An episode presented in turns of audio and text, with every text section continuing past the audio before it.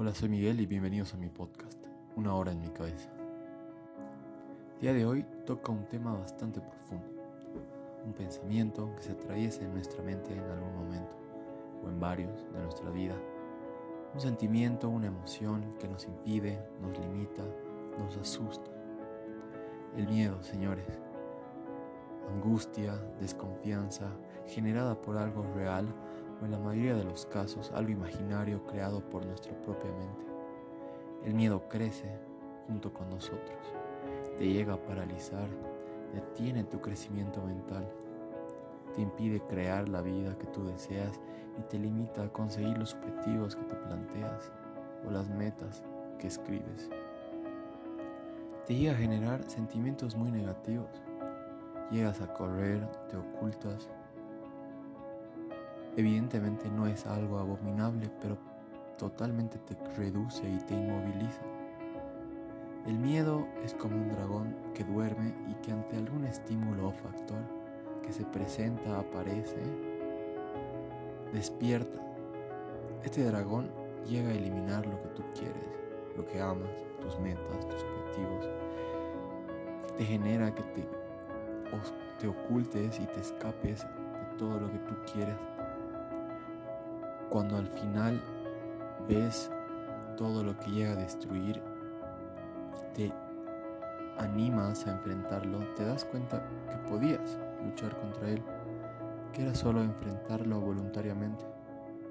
No solo vas a seguir con miedo al final, sino que vas a sentir culpa. Te convertirás miserable de tus propios pensamientos y pensarás constantemente en el pasado, en el hubiera, en algo que no va a pasar más. El objetivo de todo esto es llegar a enfrentarlo. No importa si dicho dragón te destruye, porque vas a llegar a morir con honor, lo vas a enfrentar con valentía. Es eso lo importante, enfrentarlo. El éxito no. La victoria en la vida a veces es irrelevante. ¿Por qué? Porque el fracaso, así como la tristeza y la oscuridad, te dejan una enseñanza bastante buena. Te enseñan a darle el valor a la victoria, a la felicidad y a la luz. Todos tienen miedo de fracasar, de estar tristes, pero no se dan cuenta que sin eso no llegas a ser feliz y no llegas al éxito. Antes de enfrentar al miedo, tienes que saber qué es, tienes que poder identificarlo. Conocerlo te va a dar cierta seguridad y vas a llegar a comprender el por qué existe ese miedo. Te llega a dar una perspectiva diferente y puedes enfrentarlo. Vas a aprender cómo y vas a aprender a conquistar lo que son tus miedos. Obviamente no es sencillo, nada en la vida es sencillo. Yo pensaba que hacer un podcast era bastante simple, pero no. Y mucho menos algo tan abstracto generado en tu cabeza. Pero vamos por pasos. Primero hay que identificar qué es el miedo. Es una respuesta biológica que se activa en tu mente para responder ante una amenaza. El miedo está ahí para ayudarte, no para hacerte daño. Es un indicador para que hagas algo para protegerte. Cuando tus sentidos captan algún peligro, tu sistema nervioso activa el modo simpático, la famosa respuesta de lucha o huida. Suceden cosas en tu cuerpo para tener más posibilidades de enfrentarte a la amenaza. La sangre se dirige a las extremidades, la presión arterial aumenta al igual que el ritmo cardíaco. Y todas las mencionadas, además de ayudarte, a veces hacen que tengas pánico, ansiedad, angustia y agobio. Pero para que tu miedo se active, no hay necesidad de que pase algo malo. Pensar en el peligro es más que suficiente para empezar a maquinear y asustarte a ti mismo.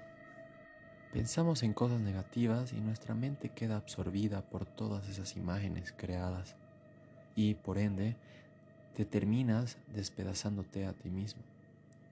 Se llega a convertir en algo totalmente disfuncional que solo te perjudica. Y la causa es la siguiente.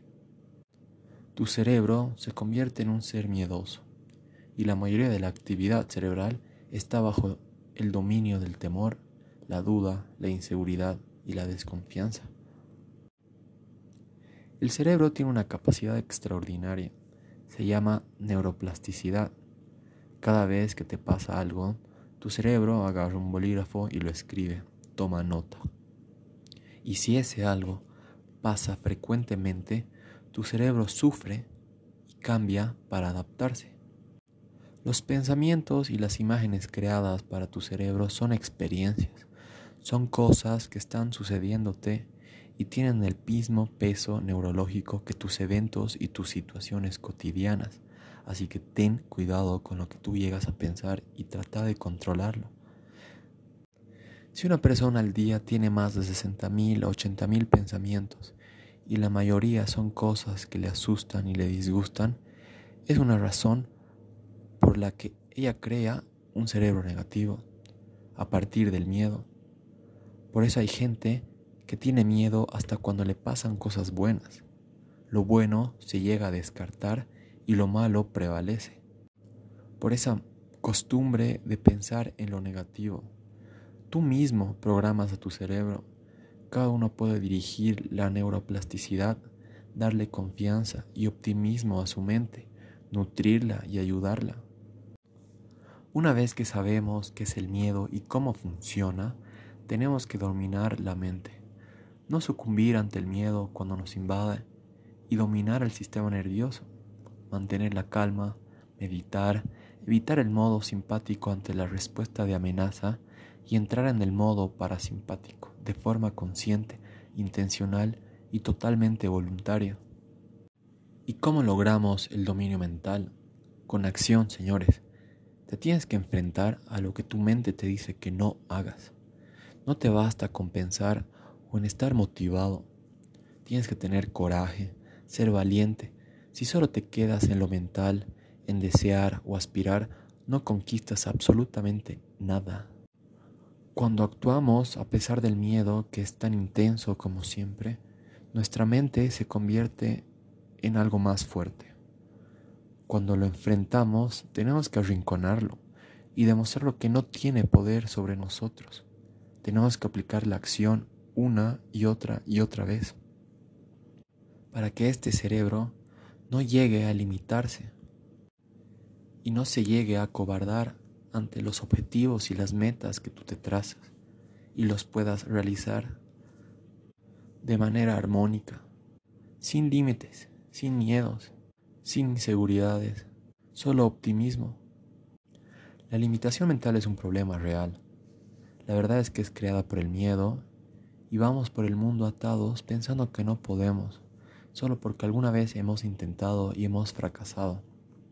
Grabamos en nuestra mente no puedo, no podré y nunca voy a poder, pero la única manera de saber si vas a poder es volverlo a intentar y tener una verdadera convicción de que podemos lograr lo que queremos hacer. La vida empieza después del miedo, señores y señoras sean determinantes. Ojalá les haya gustado este podcast. Esto fue una hora en mi cabeza. Gracias por escuchar. Si te gustó el podcast, suscríbete, compartilo y reflexiona siempre. Gracias. Adiós.